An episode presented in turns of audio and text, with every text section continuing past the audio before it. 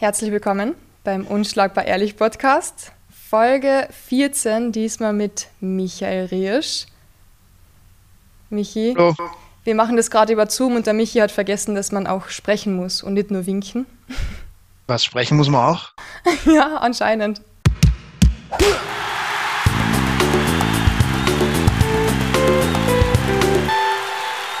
Du, Michi, wie es dir geht, das werden wir alles später besprechen. Aber auf jeden Fall bist du gerade daheim in deiner Wohnung. Wir machen das heute ausnahmsweise mal via Zoom, weil ich wieder mal keine Zeit habe, wohin zu fahren. Und ich würde sagen, wir starten direkt mit UFC 261, weil wir haben halt sehr viel zum Besprechen. Es gab viele gute Fights, ja. Das war am 25. April. Wir haben gesagt, wir starten gleich mit dem Hauptkampf. Kamaru Usman gegen Jorge Masvidal. Ein Rematch. Ein Rematch der besonderen Art. Äh, was für ein Knockout. Ich habe am nächsten Tag einen Freund getroffen der auf der Straße und er hat mich schon gefragt, ob ich den Kampf schon gesehen habe. Und ich habe es mir extra für den Abend aufbehalten und ich habe nicht gewusst, was, was mir erwarten wird. Ich habe Social Media gestreikt den ganzen Tag, damit ich nirgendwo irgendwo gespoilert wäre. Aber das war echt der Wahnsinn. Wie hast du den Kampf gefunden?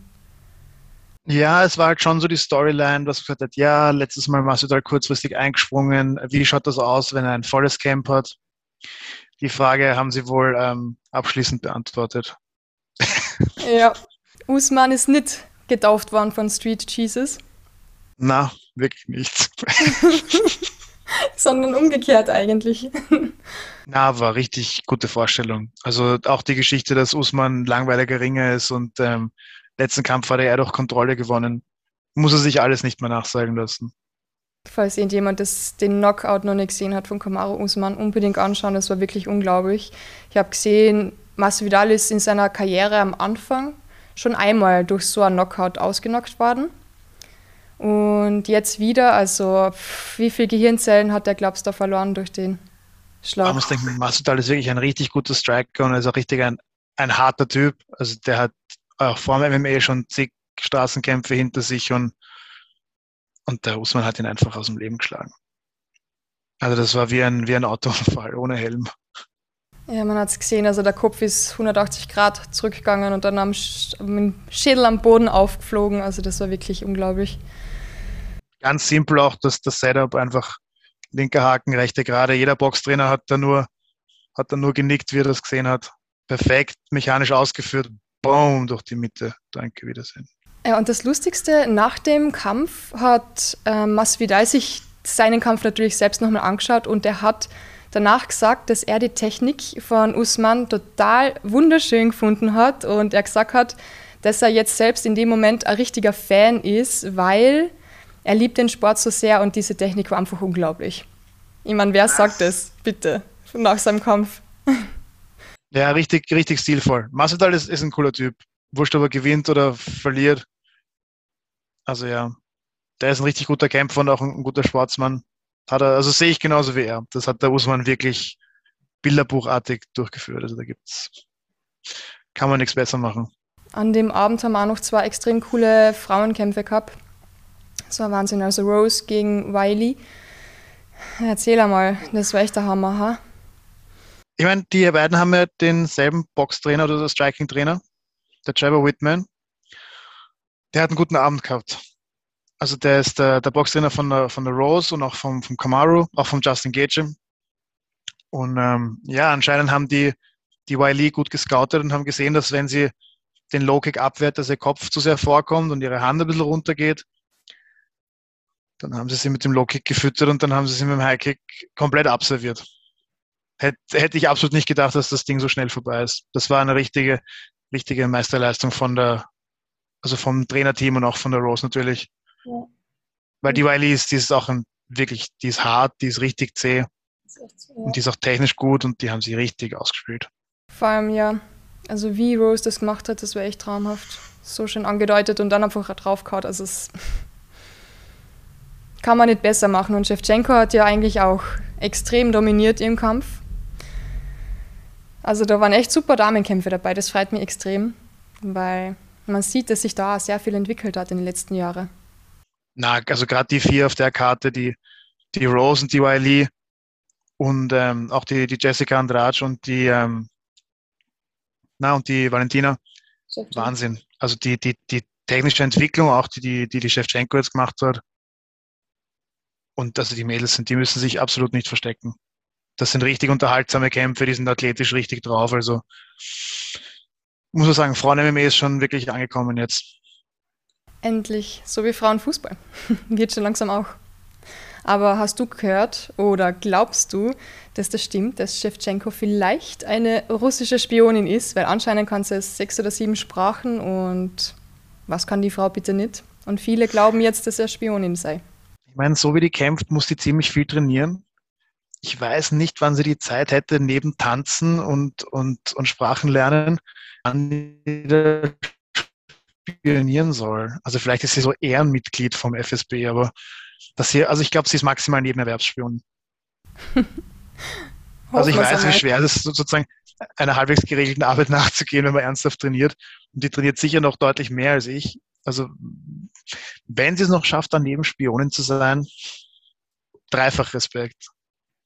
Äh, schauen wir mal, ob an die ganzen Gerüchte etwas dran ist. Das sind wahrscheinlich nur Fake News. Aber wenn, wenn sie Spionin wäre, welche bessere Tarnung gäbe es, als noch nebenbei UFC-Champion zu sein? Oder Eben. So. Und leichter kommst du gar nicht in die USA und überall hin und zu so die ganzen hohen Positionen und Führungskräfte und überall. Ja, ja, Dana White, Trump ist nicht weit weg vom Präsidenten. Also wäre eine, gute, ja, das wäre eine gute Position gewesen zum Spionieren. Vielleicht beeinflusst sie ihn auch immer so. Vielleicht ist sie eigentlich die Drahtzieherin hinter der ganzen Sache. Das wäre arg. Aber jetzt eigentlich mal zu einem weniger lustigeren Thema. Hey, an der UFC 261 war noch ein Kampf, auf den ich mich natürlich am meisten gefreut habe. Mein Lieblingskämpfer, mein aller, aller Lieblingskämpfer, Chris Whiteman, hat gekämpft gegen Uriah Hall. Und wie die ganze MMA-Welt schon weiß, war das nicht wirklich ein Kampf. wie viele Sekunden? 17 Sekunden? Irgend sowas. sowas ja. Chris Whiteman hat verloren. Wie hat er verloren? Ich kann es nicht nacherzählen, das tut meinem ah, Herz zu sehr weh. Naja, ähm, ironischerweise, ja, er hat ohne großes Setup einen, einen Low-Calf-Kick rausgehaut und hat das Schienbein vom guten Uriah getroffen und ähm, wie beim Eierbecken hat er ein Schienbein nachgegeben und dann war es das. Der schlimmste Moment für mich bei diesen Verletzungen ist, wenn er, er weiß es, ich glaube, man checkt das nicht, dass es gebrochen ist, und dann steigt er drauf dieses, auch sein Gesicht, wenn du siehst, oh shit, mein Fuß ist einfach nicht da, also mein Bein ist nicht da. Es muss so richtig mies sein. Vor allem, wenn also es einfach runterhängt. Das hängt runter, weißt das ist einfach, das ist, das ist nichts mehr. Das ist einer der härtesten Knochen in deinem Körper und er ist einfach durch, er ist einfach weg. Sieht man auch, wenn die Leute sich fragen, ah, warum wird nicht immer schon alles gekauft da, das kann schon schief gehen. Wenn man da ohne Setup einmal falsch reinhaut, ist ähm, ja. Aber war das einfach Pech oder war das vielleicht wirklich falsche Technik? Ja, es passiert nicht oft. Ich glaube, es war das dritte Mal, dass es im MMA jetzt überhaupt passiert ist. Ja, schwer zu sagen. Ich, ich habe die Theorie auch schon gehört, dass, ähm, dass davor meistens schon ein Haarriss gewesen sein muss oder so im Schienbein, also dass es nicht unprovoziert einfach komplett durchbricht. Aber ja, ich glaube, wenn man oft genug sehr stark mit einem Knochen auf einen anderen Knochen haut, ein paar Mal von 100 oder ein paar Mal von 1000 bricht dann einer. Ja, und du hast am Anfang gesagt, der dritte Kampf oder so war das, wo das vielleicht ähm, schon passiert ist in MMA. Wir sind jetzt nicht mehr genau sicher, ob das jetzt drei oder vier Kämpfe waren, wo es genau den Unterschenkel durchgebrochen hat, aber bei zwei davon war Chris Weidman beteiligt. Ja, das gibt es auch im MMA, dass das dass die Storyline ist ich glaube, was vor sechs oder sieben Jahren, schon auch schon länger her, ja. sich Anderson Silva bei ihm sehr ähnlich den Haxen gebrochen. Ja. Und jetzt er, kann man sich nicht ausdenken. Also es ist wie so ein schlechtes Filmskript, wo man sich denkt, ja, okay, genau, jetzt äh, passiert es genau ihm umgekehrt. Aber etwas Gutes hat es dann doch gehabt, wenn man irgendwie etwas Positives herausfinden möchte. Und zwar, ähm, ich verfolge ihn ja sehr auf Instagram natürlich auch. Und er hat davor noch nicht, er hat viele Followers gehabt, aber jetzt hat er seitdem über eine Million Followers. Also das ist bergaufgegangen bei ihm, unglaublich. Er macht jeden Tag Videos, füttert uns richtig mit allen möglichen Infos und wie es ihm geht im Rehab-Training und alles. Also das ist wirklich, er hat so einen, sogar einen eigenen YouTube-Channel jetzt, wo er wirklich ständig Videos draufstellt. Man sieht die Normen von ihm, wie es ihm geht bei der Physiotherapie und das, das ist eigentlich cool zu sehen, wie er damit umgeht und dass es ihm jetzt nicht so nach außen hin halt anscheinend noch nicht so runterzieht, wie wir das halt denken, wie es einen runterziehen könnte. Also ich glaube, ich würde mir da verkriechen und nie wieder mit jemandem reden und einfach nur schlafen wollen, aber er geht sehr offen damit um, spricht drüber, erzählt in Interviews, wie es ihm geht, was er macht, welche Schmerzen er gehabt hat. Also er hat nächtelang gar nicht schlafen können, dann hat er die Schmerzmittel wieder abgesetzt, ist gar nichts mehr gegangen, hat das wieder genommen. Also er geht sehr offen mit allen um und das bewundere ich sehr, ehrlich gesagt. Ja, aus irgendeinem Grund tut das, diese Wadengeschichten tun unglaublich weh. Also ich hatte nicht annähernd so schwer wie die Wade verletzt im November nach Polen. Ich habe auch eine, nach, also eine Woche nicht schlafen können, weil das so, und das war nicht einmal, es war vielleicht angeknackst oder so, aber es war nicht einmal annähernd gebrochen. Das, das tut abartig weh. Also, vielleicht hat er es auch absichtlich gemacht, um seine Karriere wieder ein bisschen einen Boost zu geben. Ja, Instagram. ja, damit es wieder läuft. Follower, ja. Content. Wer weiß, was manche Leute heutzutage machen für Followers. Vielleicht muss ich es auch machen. oh, oh, da reden wir später nochmal drüber.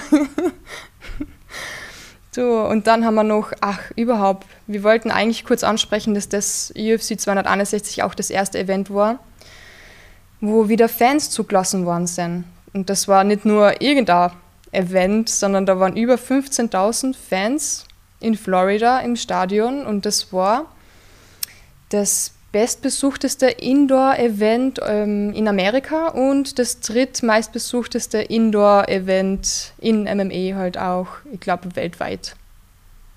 Wenn ohne Masken, ohne irgendwas, richtig Florida-Style. Ja, genau. Wahrscheinlich haben sie irgendwo noch Waffen mit gehabt oder so.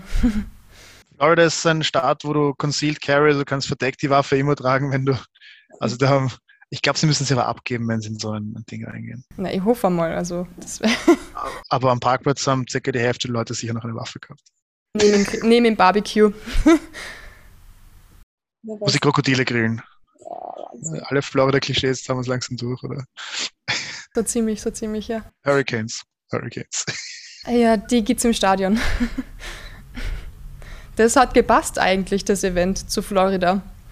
Muss ich schon sagen, das war echt der Wahnsinn. Ja, wobei natürlich ähm, das große Massensterben nachher ist auch ausgeblieben. Also es war schon war schon okay so. Aber dann sprechen wir gleich vom nächsten Event, das ausverkauft war, das in Minuten ausverkauft war. 16.000 Fans, Toyota Center in Houston, in Texas dermal. Texas ist ja ziemlich ähnlich wie Florida, haben wir schon mal drüber gesprochen. Auf jeden Fall UFC 262 war dort am, hey, eh am Wochenende, am 15.05. Und das war unglaublich orges Wochenende auch wieder. Wahnsinns-Event auch, ja. Ja, also die UFC startet da nach der Pandemie. Die haben während der Pandemie schon so viele Events gebracht und so viel Kohle einer gemacht. Allein mit Fight Island und allem. Das war der einzige Sport, der während der Pandemie gelaufen ist. Aber jetzt vor allem, jetzt starten die wieder durch mit Zuschauer und allem. Unglaublich, also die Zahlen Pay-per-View und Einnahmen durch Ticket-Sales, die gehen rauf wie irgendwas. Ja, dafür, dass MMA ja eigentlich lange Randsportart war, so wie du sagst, jetzt in der, in der Pandemie und jetzt danach sind sie richtig vorne. Also die sind richtig, haben sie nicht unterkriegen lassen, haben einfach abgeliefert. Ziemlich beeindruckend. Extrem. Und da, wo es so viel Gegenwind gegeben hat, ich meine, wer ist so verrückt und mietet sich einfach während einer Pandemie eine ganze Insel, um dort Kämpfer in einem Käfig auf der Insel am Strand kämpfen zu lassen? Nein, die haben einen Weg gefunden, das zu machen. Die, der, Dana White wollte veranstalten, die Fans wollten sehen, die Kämpfer wollten kämpfen. Die haben einen Weg gefunden, das zu machen. Ja, und ich muss auch sagen, die haben das gar nicht so schlecht gemacht. Also wirklich mit vier, fünf Tests in zwei, drei Tagen für jeden Athleten und Betreuer viel Abstand. Die haben ein eigenes Hotel gemietet, wo wirklich, ich glaube, jedes Team ein ganzes Stockwerk irgendwie teilweise gehabt hat oder ein halbes Stockwerk. Ziemlich irre, damit sich da halt niemand über den Weg läuft. Und wenn wir schon beim Geld sind, jetzt vor kurzem ist ja rausgekommen die Forbes-Liste mit den bestbezahltesten Sportler und an erster Stelle steht Conor McGregor mit 180 Millionen Dollar, das sind 147, irgendwas Euro, Millionen Euro. Hättest du dir das vor zehn Jahren gedacht, dass McGregor jemals oder überhaupt bei MMA-Kämpfer auf der Forbes-Liste auf Platz 1 ist? Absolut nicht. Das wäre gelogen, wenn ich jetzt sagen würde, ich habe das kaum gesehen. Das hätte, also, ja, ich glaube, das hat niemand gedacht. Vielleicht hat es der McG sich gedacht, aber sonst, ja. Ja, und ja, vor allem beeindruckend. Extrem. Und vor allem, der ist einfach vor Messi und Ronaldo. Ja, aber bei, man muss halt schon sagen, das meiste von diesem Geld war ja sozusagen unternehmerischer Gewinn. Es war jetzt nicht rein ähm, aus, aus, sportlicher Tätigkeit. Wobei natürlich ohne die sportliche Tätigkeit hätte er nie ähm, den Whisky so groß rausbringen können. Aber da hat er wirklich kluge Entscheidungen getroffen. Also hat seinen, seinen Ruhm und sein Geld richtig ähm, investiert. Jetzt liegt der Ball beim Messi. Das kann er aufholen. Ich weiß nicht, was er, wie, er, wie er das macht. Vielleicht kann sich ein, Weingut kaufen oder so. Also. Oder er, start, er startet da im Whisky-Geschäft durch. Mal schauen. Aber Wein wird besser passen. Als, als richtig, also als, als Champions League Profifußballer kannst du nicht so einem MMA-Kämpfer hinterherlaufen. Du musst schon dein eigenes Ding machen, oder? Schuhe gibt es schon, der Typ hat jetzt einen Whisky. Weiß ich nicht, was der Messi machen kann. Ja, Wodka geht auch nicht, weil das macht doch Anautovic schon, oder? Ja, der George Foreman hatte diesen Grill. Ähm, da muss er sich schon, muss schon echt was überlegen. Also vielleicht eigenes Auto designen lassen oder also Modelinie gibt Also da muss er, da muss er echt ähm, in sich gehen, was er da macht. Vielleicht einen eigenen Messi-Burger. Das wäre geil. Würde irgendwie passen, weil Burger ist immer so ein bisschen messy, komisch zusammengestapelt, voll verrückt und dann könnte er eine eigene Burger-Kreation rausbringen. Er ist auch Argentinier. Und das Patty kennt auch schon wie Fußball. ich sollte ihn auf Vorschlag schicken, oder? Schick ihm das Konzept. Okay. Schick ihm, hey, willst du dich wirklich von McGregor abziehen lassen in der, im Forbes-Ranking? Genau. UFC 262 eben. 15. Mai. Neuer Lightweight Champion. Wahnsinn. Wahnsinn, ja. Habib hat es wirklich einfach liegen lassen. Ja, ja. Ich bin jetzt gerade beim Überlegen, ob das gut ist, dass er gegangen ist. So spannend fand ich seine Kämpfe eh nie eigentlich, deswegen, und ich finde es ziemlich cool. Ja, ich bin jetzt nicht so ein Khabib-Fan anscheinend. Das ist dir noch nie aufgefallen. Aber jetzt stell dir vor, Oliveira, der Typ, ich habe es mal notiert, der hat am 1. August 2010 sein UFC-Debüt gehabt. Und jetzt erst hat er es geschafft, Champion zu werden. Und ich meine, harte Arbeit wird belohnt. Und ist das nicht der Wahnsinn, dass er es jetzt geschafft hat, nach so vielen Jahren, nach elf Jahren in der UFC? Ich meine, jetzt stell dir mal vor, wenn Khabib noch da wäre, würde es nicht gehen. Boah, ich weiß nicht, also die Version von Oliveira hätte Khabib zumindest einen aufregenden Kampf geliefert, muss ich ehrlich sagen, weil der hat schon, so wie du sagst, der ist schon lange dabei und er hat schon ein bisschen diesen Ruf gehabt, dass er sehr gut ist, aber die wichtigen Kämpfe dann verliert. Ich meine, er war 10-8, glaube ich, sozusagen in der ersten Hälfte seines Runs, was in der UFC, in der Lightweight Division jetzt absolut weit von schlecht weg ist, aber ist jetzt auch nicht sozusagen, aber Weltmeister wirst du nicht. Mhm. Und dann hat er sozusagen sowohl im Striking als auch bei seinem ähm, Submission Game und seinem Ringen hat er anscheinend einfach wirklich den nächsten Gang gefunden und ist völlig durchmarschiert. Ich meine, er war immer dynamisch und er war immer gefährlich auf allen Ebenen, aber der hat das wirklich einfach weiter verbessert, verbessert, verbessert. Das war eine Wahnsinnsleistung gegen Chandler. Ja, ich vergesse ihn total, also wirklich und Chandler muss man auch sagen, also der Typ war Champion bei Bellator, ist jetzt in die UFC gekommen. Der erste Kampf war wirklich grandios von ihm. Hätte ich mir nicht gedacht. Ich habe mir gedacht, dass er vielleicht eher verlieren wird, aber jetzt hat er verloren. Wie schaut es jetzt aus? Was geht jetzt bei ihm? Wo, wobei man sagen muss, ähm, das war wirklich auch ein Kampf auf Augenhöhe. Das ja. hätte in der ersten Runde, das war eine, also wer den Kampf nicht gesehen hat, bitte schaut ihn euch an. Die erste Runde, das war eine der besten Runden, die ich seit langem in Erinnerung habe wirklich die ist hin und her gegangen, unglaublich hohes Tempo. Beide technisch wirklich, also ganze Palette, Stehen, Boden, alles durch. Andere Leute bringen in drei Runden nicht so viel zusammen, wie die in der einen, ja. in der einen gehabt haben. Ja, und dann ist es rasant auch in der zweiten zu Ende gegangen. Aber ich finde, also, es hätte genauso gut für Chandler ausgehen können. Es war absolut nicht klar, dass, also, wie die zweite Runde begonnen hat, war das für mich wirklich, ähm, war das offen für mich. Und Chandler, der war von Anfang an so krass motiviert. Ich habe mir gedacht, ich weiß nicht, der will da die Welt zerreißen. War er vielleicht übermotiviert? Und hat vielleicht dann einen Moment nicht zu 100% aufpassen können oder so?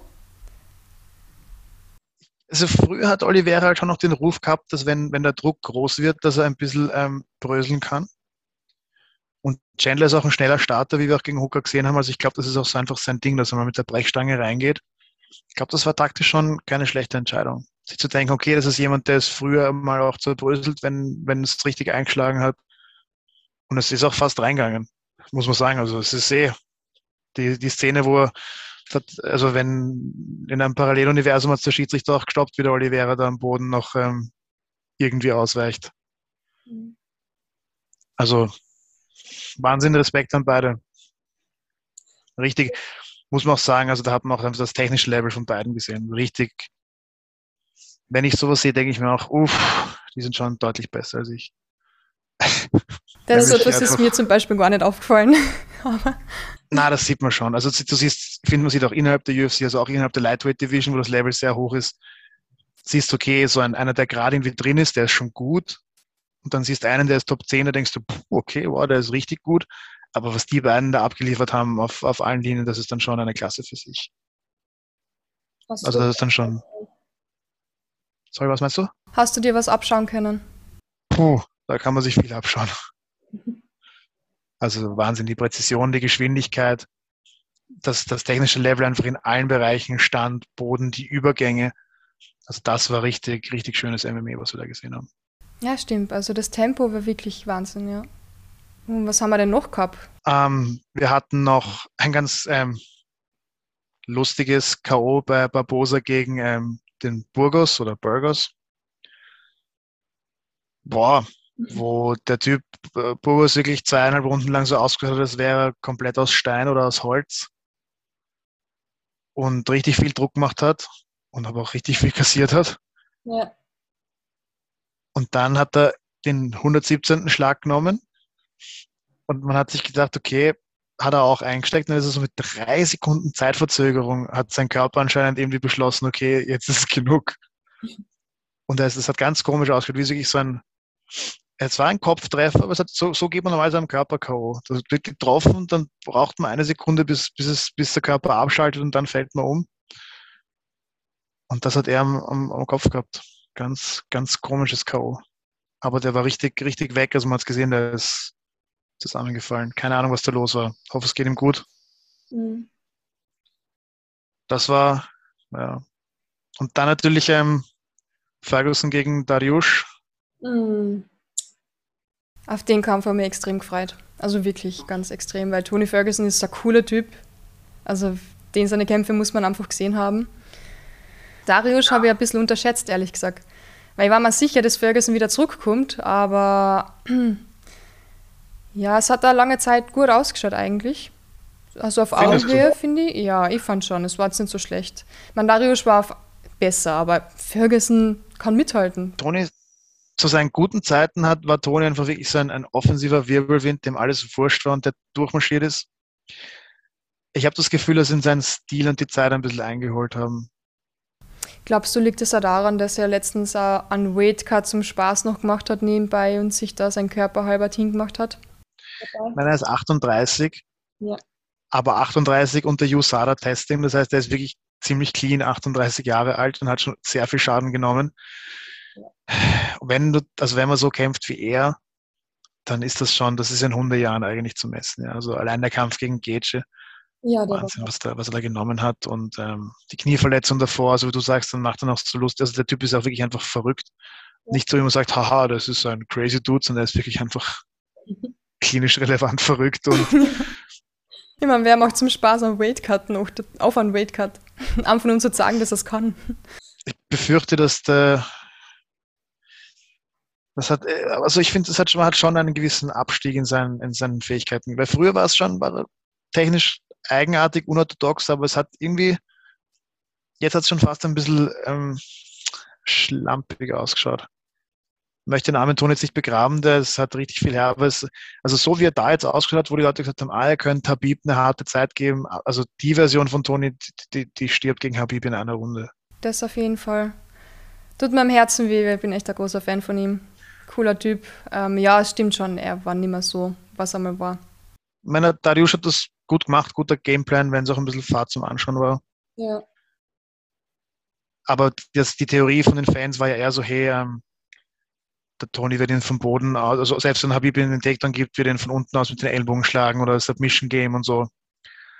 Der Dariush ist gut, ist auch ein guter Grappler, aber nicht auf Habibs Level, würde ich sagen. Mhm. Und es hat absolut nicht so ausgesehen, als würde der Tony da jetzt ähm, die Welt ausreißen. Schade. Schade. schade.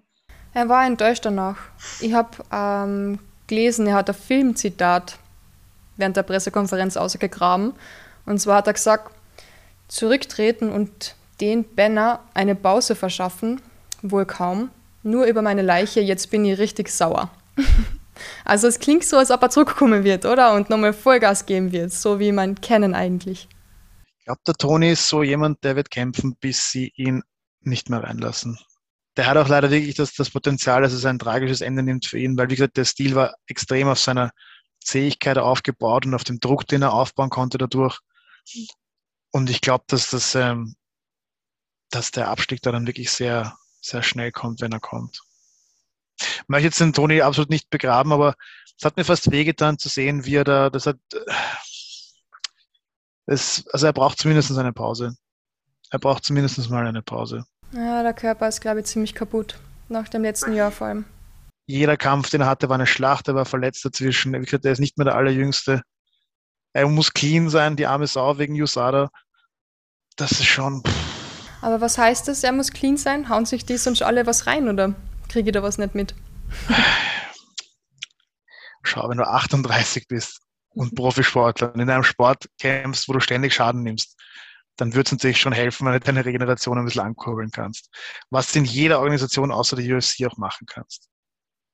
Das heißt, was nehmen die normal für die Sportler, das außerhalb der UFC? Ich kann jetzt nicht sagen, was, ähm, was, was normal ist. Ähm, aber wenn, also das, das Tour de France-Programm von ein bisschen Testo und ein bisschen Wachstumshormon ist, glaube ich, dann eher so der, das, das Grundrauschen.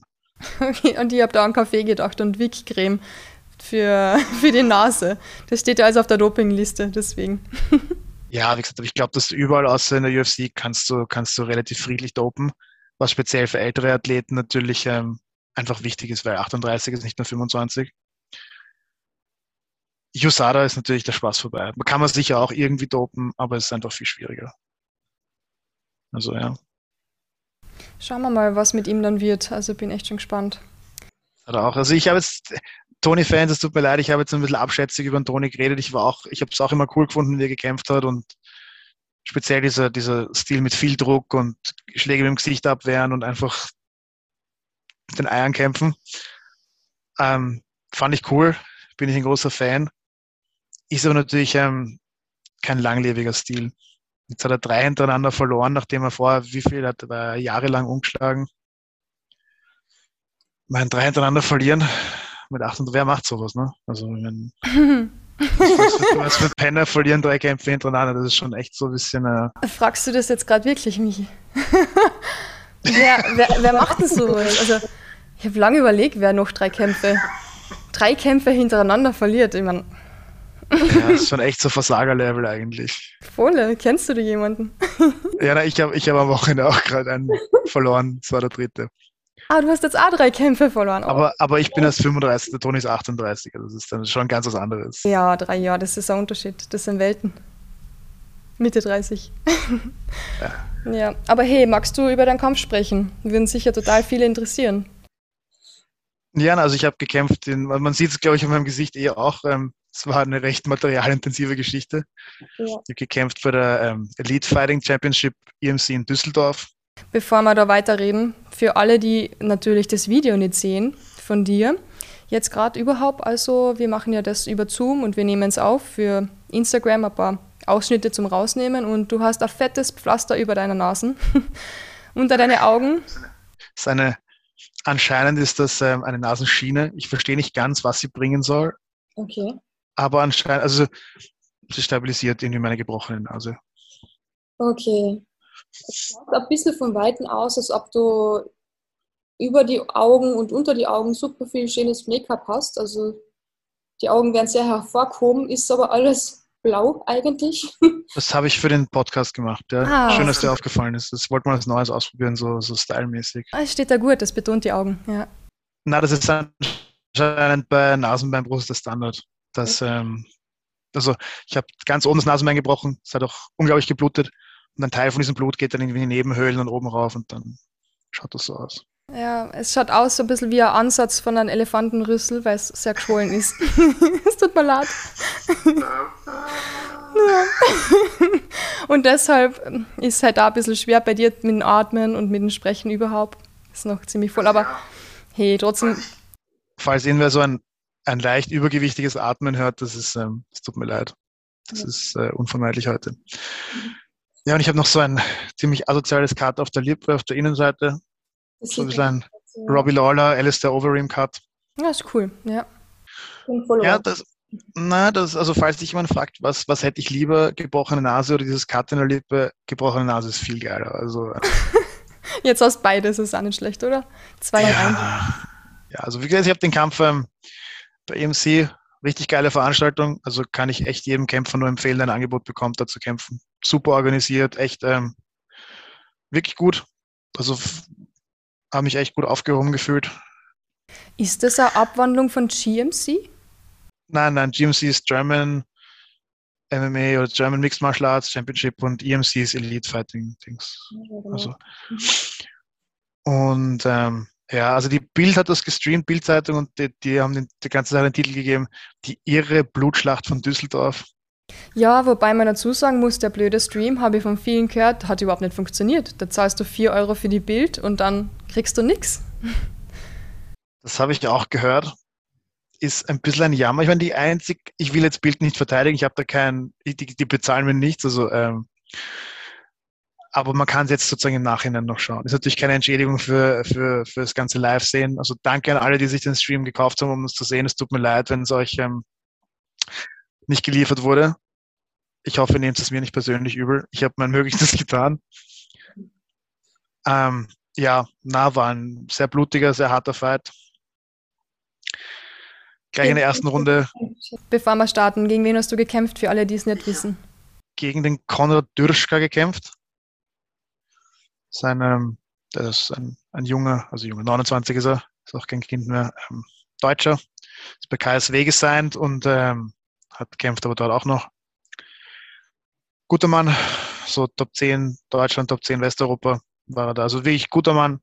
Und ähm, ja, erste Runde gleich fett in den Jab reingelaufen, Nase gebrochen. Ähm, erste Runde trotzdem noch umgedreht und gewonnen mit Ground and Pound. Also das war wirklich eine, auch eine coole erste Runde. In der zweiten Runde, also dann wurde ich verarztet und dann haben sie mich ohne Zahnschutz in die zweite rausgeschickt. Ich habe gelesen, da war mega Chaos. Erzähl einmal ein bisschen mehr. Was war naja, da man hatte eine Minute Zeit zwischen den Runden sozusagen und dann natürlich der Darko war bei mir in der Ecke und mein Manager war, also mein Manager und Darko waren in der Ecke und dann sind da, weiß ich nicht, gefühlt zehn Cutmen, also ich glaube, es waren zwei Cutmen und der Schiedsrichter sind halt hingelaufen, haben sich das alles angeschaut und mich versorgt und bla natürlich, damit ich atmen kann, wenn meine Nase verstopft ist, haben sie mir den Zahnschutz rausgegeben, in den Kübel gegeben. Und Indian hat dann, dann hieß es, ah, shit, die Runde, also Kampf geht weiter, bla, bla. Und dann hat irgendjemand diesen Kübel weggenommen. Und in dieser Verwirrung hat dann irgendwie keiner mehr gewusst, wo ist mein Zahnschutz. Und alle haben gedacht, ich habe ihn eh schon drin. Und ich habe es auch nicht gleich gemerkt. Ich habe es dann erst gemerkt, so nach einer Minute, ein, eineinhalb Minuten, wie ich einen aufs Maul bekommen habe. Und ähm, meine Zähne vibriert haben und meine Lippe geplatzt war. Dann ist mir aufgefallen, oh, du hast keinen Zahnschutz. Das ist schon so ein bisschen ähm, sehr unangenehm. Ja, dann habe ich die zweite Runde, also ich habe es noch, noch durchgezogen. Das Problem ist, man darf jetzt auch nicht zum Schiedsrichter sagen, hey, ich brauche eine Pause, weil das ist dann so wie aufgeben. Und ich habe ähm, ja, rückblickend betrachtet, ich hätte es irgendwie signalisieren können oder einfach einen Schritt zurückgehen oder ähm, ja, ich habe dann einfach die Runde durchgezogen irgendwie und musste dann nach der zweiten, weil dieses Cut in der Lippe wirklich asozial war, musste ich aufgeben. Ich habe also, der Ringerz hat mich dann untersucht und ich wollte zuerst weiterkämpfen. Dann hat er dieses Cut so auseinandergezogen in meiner Lippe. Mm, und dann habe ich so gespürt, wie so ein Stück Fleisch in meinen Mund reinhängt und dann habe ich gesagt, oh, dann habe ich, also wie gesagt, die gebrochene Nase ist völlig verkraftbar. Auch wenn man noch eine draufkriegt, das tut weh, aber es ist, ist okay. Aber da habe ich intensiv das Gefühl gehabt von, ich bin irgendwie zu verletzen und zu kämpfen. Im, im, im Mund drin, das ist super. Es tut jetzt überhaupt nicht weh, wo es genäht ist und so, aber währenddessen war es sehr, sehr komisches Gefühl. Nicht Schmerz, sondern einfach so ein komisches Gefühl von, von Verletztheit. Schwer zu beschreiben. Ich kann es mir nicht vorstellen. Eigentlich will ich es mir gar nicht vorstellen. Ich habe das damals gesehen. Bei wem war das in der UFC? Der Robbie Lawler hat mal so ein ähnliches gehabt. Genau, aber der Ding. Der Overeem, der Overeem, war der genau. Der Overeem hat, das, war, das Bild hatte ich auch ein bisschen in meinem Kopf, weil meines war nicht ganz so aufgerissen, aber wenn ich noch eine draufkriegt hätte, wäre es auch so gewesen, glaube ich. Ja, das war brutal. Und der hat danach noch ein Interview gegeben und du hast einfach das, er hat gelacht und du hast die Zähne gesehen und alles und es ist runtergehangen, also Wahnsinn. Ah, ich habe eh ein paar, also die Leute, die mich auf Insta haben, die haben, die haben die Fotos eh schon gesehen, ich habe eh ein paar sehr, ähm, ja. Ein paar sehr grausige Fotos habe ich gesehen, ja. Sehr viel Blut auf jeden Fall. Also soll keine Ausrede sein, es war ein harter Kampf, war ein guter Gegner, gute erste Runde geliefert. Zweite war dann, war ich ein bisschen verhalten, habe mich nicht mehr ganz getraut, voll reinzugehen, weil ich mich nackt gefühlt habe ohne den Zahnschutz. Ja. Und dann ja, schwierige Entscheidung, sowas aufzugeben, aber ich habe mir echt gedacht, okay, selbst mit Zahnschutz, wenn ich dann noch eine draufkriege, dann schau ich. Also das Overeem-Bild hatte ich auch wirklich ein bisschen, das, das hatte ich, da hatte ich keinen Bock drauf. Also Da sieht man einmal, wie wichtig der Zahnschutz ist. Weil ich habe mich immer gefragt, für was Also ja, soll auch drei hintereinander verloren, so wie Toni. Ja, Der Zahnschutz schützt nämlich gar nicht so sehr die Zähne, sondern auch den Rest vom Mund. Die Zunge zum Beispiel auch. Ja, und, und also ich habe es blöd auf Instagram gesagt, aber alle, die das jetzt hier nochmal hören, Leute, Zahnschutz, ich würde, ich gebe noch beim Ringen rein und beim Grappling und so, der, das hat schon echt seinen Sinn. Also der macht schon seinen Job. das habe ich gar nicht gewusst. Was kann der bei der Zunge? Naja, du kannst dir die Zunge durchbeißen oder zumindest sehr fest reinbeißen, wenn sie zwischen den Zähnen ist. Die Zähne können auch so aufeinander splittern, wenn du einen Uppercut. Also Zahnschutz. Er macht seinen Job. Und ist es eigentlich egal, welcher Zahnschutz? Brauche ich da so einen... Ähm, ist es egal, ob es ein billiger Zahnschutz ist oder so ein guter beim Zahnarzt mit meinem eigenen Zahnabdruck irgendwie drauf? Oder reicht der 5 Euro Zahnschutz? Um, um jetzt zum Beispiel beim Ringen oder beim Grappling einfach mal den Mund vor den Zähnen zu schützen und die Zähne vom Aufeinandersplittern, reicht ein günstiger auch. Wenn es Boxen oder MMA ist, würde ich schon einen besseren nehmen, weil es dann auch die Zähne selbst schützt. Aber auf jeden Fall, selbst ein billiger Zahnschutz ist um Faktor 100 besser als keiner. Also würde ich, würde ich, würde ich, also ich passe beim Training wirklich immer sehr auf und ich würde nie ohne Zahnschutz machen, einfach weil es auch das Kiefer ist stabiler, wenn man diesen Zahnschutz zum Draufbeißen hat. Also es ist einfach wirklich auf der ganzen Linie wichtig. Würde ich echt allen empfehlen, das Ding reinzugeben und zu verwenden. Wo kriegst du deinen Zahnschutz immer her? Ich habe bis jetzt immer relativ billige Zahnschützer verwendet. Also schon die teurere Variante, aber schon die, die du so einfach kaufst im Fighters World im Daniken. Hab ähm, aber jetzt diesen Kampf auch zum Anlass genommen, mir endlich einen gescheiten machen zu lassen. Also ähm, Das heißt, beim Zahnarzt mit einem professionellen Abdruck. mit einem sehr auffälligen Symbol vorne, wo gleich ähm, meine Ecke sieht und ähm, jeder sieht, okay, er ist drin oder nicht. Was wird das für, für ein Symbol dann drauf am Zahnschutz? Diese Frage habe ich, da muss ich noch in mich gehen. Okay. Aber ähm, vielleicht so Vampirzähne oder irgend sowas ähm. Tony Ferguson-Style, ha? Kein Fan oder was? Na, oh ja, das sind schon geil. Also, aber es muss, man muss, es muss irgendwie sichtbar sein. Also vielleicht so schwarz mit weiß oder schwarz mit gelb, so Batman, irgendwas. irgendwas äh, Ein Mixed Martial Monkey könnte das drauf machen lassen. das äh, hätte mir jetzt auch einfallen können, ja. Ja. Ja, schwarzer Zahnschutz mit weißem Monkey, irgend sowas. Sag's einmal zu Markus, er soll einmal ein paar produzieren. Er soll mal springen lassen, genau. Cool. Markus, Zahnschutz auf deinen Nacken. Läuft. Nein, die ganze, die ganze fette YouTube-Kohle, die da hereinrollt, die muss einmal auch ausgegeben werden. Also Eben, eben. Dann Dann bring's mir mal mit. Ich bräuchte eher einen neuen. Ich krieg's nicht, ich krieg's nicht auf die Reihe, ähm, den Zahnschutz ordentlich zu machen. Meistens, wenn ich den ins heiße Wasser gebe und dann rauf, meistens ist er irgendwie schief und dann mache ich es ein drittes Mal, dann geht's schon gar nicht mehr. Ich habe schon zwei wirklich wegschmeißen müssen, weil ich es nicht auf die Reihe gebracht habe, den blöden Abdruck mit meinen Zähnen ordentlich zu machen. Hast du da okay, einen Tipp? es gibt ein paar so Lifehacks beim Zahnschutz machen. Ich, ja, ich, ich, bin, ich verliere meine Zahnschutz extrem gern, ähm, deswegen habe ich schon wirklich oft neu machen müssen. Ja.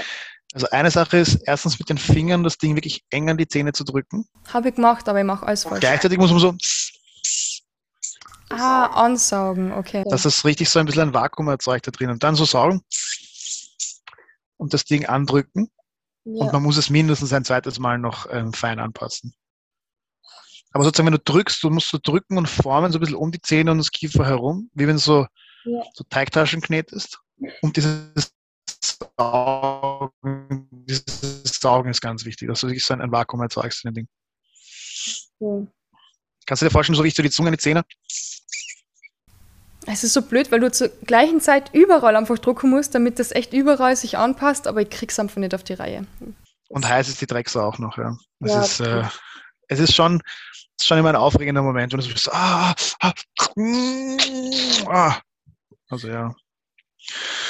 Aber mhm. da muss man durch. Es ist ohne Spaß, es ist alles besser als kein Zahnschutz. Allerdings, das haben wir jetzt gesehen, wie wichtig das ist. Ist das der erste Nasenbruch gewesen, eigentlich? Ja, also ich glaube, sie war schon mal angeknackst. Boah, du hast da alles gegeben in dem Kampf, ha?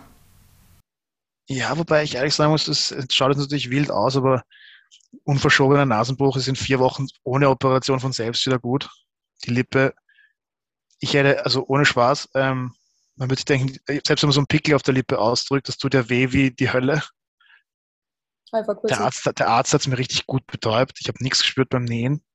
Am nächsten Tag hast du doch jetzt nicht weh. Es fühlt sich natürlich komisch an, du hast so Fäden in deinem Maul, aber, ja. aber es, ich habe mir erwartet, dass es wirklich wehtun wird. Beim Essen ist es schon ein bisschen unangenehm. Wenn man was Scharfes isst, ist es ziemlich unangenehm, aber.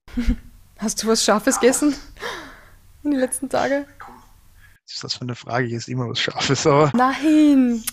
Aber es ist echt erstaunlich, okay. Also im, ohne Spaß im Vergleich zu der Wade, wie sie nach Polen war, ist es, ähm, wenn die Wade so Schmerzlevel 8 ist oder 9, dann ist das so 4. Also es ist nicht vergleichbar. Ich weiß nicht, warum die Wade so eine Pussy ist. Es ist wirklich ähm, das Champions League-Schmerzen im Vergleich zu allem anderen. Ich meine, das ist Gesicht. Man muss denken, okay, das Gesicht ist irgendwie empfindlicher als dein Bein. Aber. Wahnsinn. Ja, Leute, überlegt euch das gut mit MME-Sport. Wie ihr seht, kann schnell gehen. Nasenbruch, Lippe aufgeplatzt oder Waden, kaputte Waden, Beine. Alles ist möglich, geht manchmal schneller als man denkt. Aber es, heilt, es, es heilt alles wieder. Allerdings, hoffentlich, ja. Es heilt alles wieder. Mental weiß ich nicht, wie lange man sowas herumtragt. Was denkst du? Sprechen wir mal vom Whiteman und dann kannst du überlegen, ob du darüber sprechen möchtest. Ich glaube, dass bei so sehr schweren traumatischen Verletzungen, dass die Leute dann oft sozusagen Hemmung oder Angst haben. Habe ich schon von vielen Leuten gehört oder auch die sich beim Fallen die, die Schulter ähm, schwer verletzen oder wenn du beim, beim Schlagen dir die Hand brichst oder auch manchmal, wenn Leute, Leute schwer K.O. gehen, dass man sozusagen das, so eine, ein, das Trauma ein bisschen eine, eine Hemmung auslöst. Hat das, Entschuldigung, hat man das nicht auch ein bisschen gesehen bei Santos damals gegen Rakic? Santos hatte Verletzung. Ich habe das Gefühl gehabt, er traut sich nicht richtig aufsteigen am Fuß. Ja, ist aber auch irgendwie verständlich. Wenn dein, dein Körper erinnert sich und dein, dein Gehirn weiß es auch, okay, puh, der war ein bisschen langsamer. Also ich glaube, das dauert da wirklich, bis man voll zurück ist. Ich muss sagen, bei mir jetzt, ich habe die Verletzungen sind jetzt nicht super schwer. Ich habe auch auf die Nase noch eine draufgekriegt im Kampf nicht, weil ich jetzt super hart bin. Ich habe es, es hat nicht so schlimm wehgetan. Also ähm, die Lippe hat auch vom Schmerzlevel her ist alles verkraftbar. Es ist einfach ein Gefühl von, schwer zu beschreiben, es ist einfach ein Gefühl von, manchmal tut man sich weh und es ist okay und manchmal verletzt man sich und der Körper gibt einem einfach so ein Signal von, hey, ich bin richtig verletzt einfach. Und ja, weiß nicht, warum die, die Nase hat mein Körper oder mein Gehirn nicht als essentiell empfunden, aber irgendwie mein, mein, mein Mundinnenraum schon. Ja. Würde ich jetzt, nein, ich bin eigentlich guter Ding. Also ich bin natürlich nicht zufrieden mit dem Verlieren. Das wäre blöd. Aber man sollte nicht, es war einfach, wir haben, ich würde sagen, wir haben wirklich in der Vorbereitung und ich war, ich war top vorbereitet, ich war super fit, ich hatte richtig Lust zu kämpfen auch davor, habe ich auch am, am, Video sogar gesehen, ich hatte richtig Lust dort zu sein, ich habe es echt genossen. Ist halt dann einfach durchs Chaos blöd geworden in der zweiten Runde. Kann man jetzt nichts machen, aber es ist, es ist Sport. Manchmal ist es der Schiedsrichter, manchmal ist es so ein komischer Fehler, manchmal verkackt man selbst. Es ist einfach ein, in dem Game kann immer alles passieren. Wenn man damit nicht leben kann, darf man sich nicht einstellen. Wann wirst du wieder reinsteigen? Ähm, November wäre optimal. Jetzt brauche ich mal ein bisschen, ja. sage ich in sechs Monaten drei Kämpfe gehabt, jetzt muss man ein bisschen, bisschen schon trainieren, aber nicht, man kann nicht immer auf, auf der roten Drehzahl trainieren. Mhm. So, okay, jetzt muss ich mal ein bisschen heilen, ein bisschen ähm, technische Hausübung machen, dann ein bisschen Sommer, dann wieder richtig, richtig hochfahren. Genau, sich wieder selbst ein bisschen weiterentwickeln im Sport auch, wenn man ständig kämpft, hat man jetzt auch nicht so viel Zeit, sich auf Sachen zu konzentrieren, oder? Genau, so wie du sagst. Also man muss dann schon auch immer dazwischen sich die Zeit nehmen, sich ein bisschen die Skills zu entwickeln, neue Sachen einfach auszuprobieren. In der Kampfvorbereitung muss man immer sozusagen schauen, okay, was ist der Plan? Was macht der Gegner? Muss diese Sachen gezielt schärfen. Und natürlich viel Konditionstraining, viel ähm, solche Sachen. Und jetzt sind wir sozusagen in der Nicht-Vorbereitung, also der unspezifischen Vorbereitung, dann eben so Sachen wie Grundlagenausdauer, Krafttraining, Skills, diese, diese Geschichten. Ist auch viel Training, aber anders. Ist nicht so. Kommt der lustige Teil, oder? Kannst du aussuchen, auf was du gerade Bock hast und möchtest Grappling verbessern, gehst dorthin, schaust da an, Thai-Boxen, passt, heute habe ich Lust auf normales Boxen, mache ich mehr das, oder? Ah, ganz so ist es auch nicht. Das ist mehr so schon, was gehört gemacht. Und ähm, also ich habe jetzt von den letzten drei Kämpfen recht viel ähm, Lehrmaterial, was sozusagen verbesserungswürdig ist. Aber natürlich ist es nicht so, dass ich sage, okay, ich muss jetzt unbedingt ähm, Condi machen oder ich sondern, aber es, natürlich, das muss schon auch geplant werden. Es ist nicht so in den Tag hinein trainieren. Willst du noch abschließend irgendetwas deine Fans draußen mitteilen? Zahnschutz tragen. Unbedingt, bitte. Wenn ihr, wenn ihr, ja. Und schaut, ob ihr ihn drin habt, auch in der zweiten Runde. Es kostet nichts. Ich möchte nicht, dass wir, wir haben, wir haben gelacht und gesagt, okay, ich kenne niemanden, dem das jetzt passiert ist und ähm, ich habe noch nie gehört, dass es ihm passiert ist. Ich glaube, deswegen hat es auch keiner gecheckt. Jetzt ähm, haben wir das Lehrgeld dafür bezahlt. Also niemand, der uns auch nur irgendwie am Rande kennt, soll das, soll den Fehler nochmal machen. Checkliste. So, wenn ihr aus dem Haus geht, Handy, Geldbörse, Schlüssel, ähm, einfach mal schauen, hey, habe ich einen Zahnschutz in der Pappen? Ist definitiv wichtig, um ein schönes Gesicht zu behalten. Ja, ja, schön, weißt du. Um die dritte Runde auch noch kämpfen zu können. ja, das sowieso. ja. Super. Danke, Michael, für das Gespräch. Es hat mega viel Spaß gemacht und ich habe immer mega Bock drauf auf die Fight Reports mit dir, weil sie einfach so gesprächsmäßig total entspannt sind und wir trotzdem irgendwie schaffen, zumindest die Kämpfe, die ich spannend finde, die nochmal ein bisschen zu reflektieren. Wenn euch da draußen irgendein Kampf gefehlt hat oder irgendwas, schreibt es uns einfach. Wir können gern was vorbereiten fürs nächste Mal auch. Nachdem wir einfach so über die Kämpfe sprechen, die uns am besten gefallen und interessieren, macht das natürlich für uns total viel Sinn, aber wenn wir was vergessen, einfach schreiben. Wie gesagt, danke auf jeden Fall, Michael. Ich werde gar nicht viel weiter labern. Allen eine wunderschöne Woche und ich hoffe, wir hören uns bald wieder. Danke dir, Silvana. Jungs, Mädels, viel Spaß, schöne Woche.